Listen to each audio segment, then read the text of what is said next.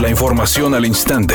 Grupo Radio Alegría presenta ABC Noticias. Información que transforma. La actividad económica a nivel nacional se incrementó 5.7% durante julio, en comparación con el mes anterior de acuerdo al indicador global de la actividad económica del Instituto Nacional de Estadística y Geografía, que señala que lo anterior es un reflejo de la reapertura del sector económico que permaneció cerrado durante la contingencia sanitaria del COVID-19.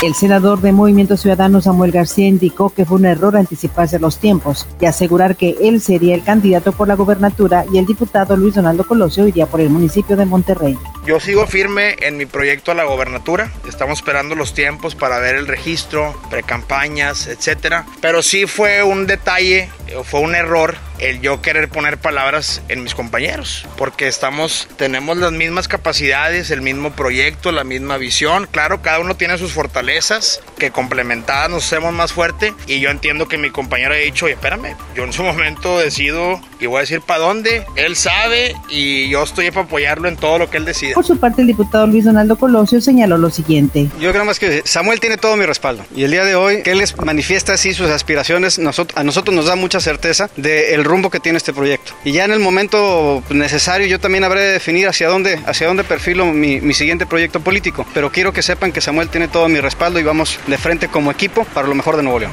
El presidente Andrés Manuel López Obrador dijo este lunes que se está buscando que los detenidos en el caso de la desaparición forzada de los 43 estudiantes de Ayotzinapa sean testigos protegidos y señaló que con esto se busca que se rompa el pacto de silencio que se instauró entre los involucrados en este caso. Además resaltó que ha habido avances en la investigación, así como órdenes de aprehensión y que algunos detenidos ya están hablando sobre lo que sucedió, reiterando que se ejecutarán órdenes de aprehensión contra integrantes del ejército. Por otra parte, dijo que se está buscando la captura del exdirector de la Agencia de Investigación Criminal Tomás Herón, que huyó a Israel, asegurando que hay un seguimiento y un compromiso de atender el tema para conocer el destino de los normalistas de Ayotzinapa.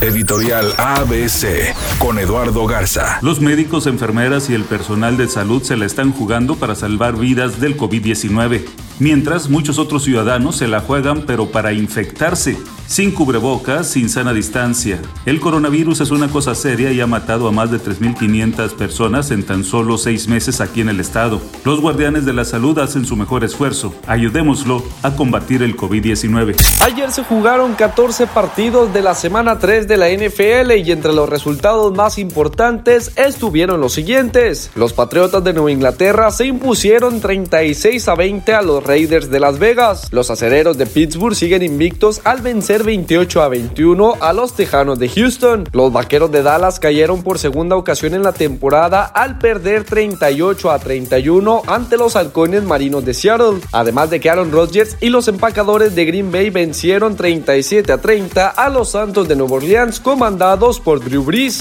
La secuela de Avatar ya está terminada, así lo anunció James Cameron, director de la saga, que en una conversación con el actor Arnold Schwarzenegger comentó que también está cerca de terminar la tercera entrega de la franquicia en la que lleva trabajando los últimos años.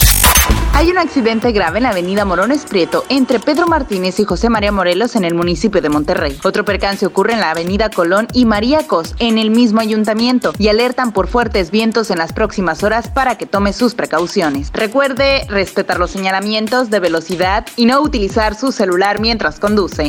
El pronóstico del tiempo para este lunes 28 de septiembre del 2020 es un día con presencia de nubosidad. Se espera una temperatura máxima de 28 grados, una mínima de 18. Para mañana martes 29 de septiembre se pronostica un día con presencia de nubosidad, una temperatura máxima de 24 grados y una mínima de 16. ABC Noticias, información que transforma.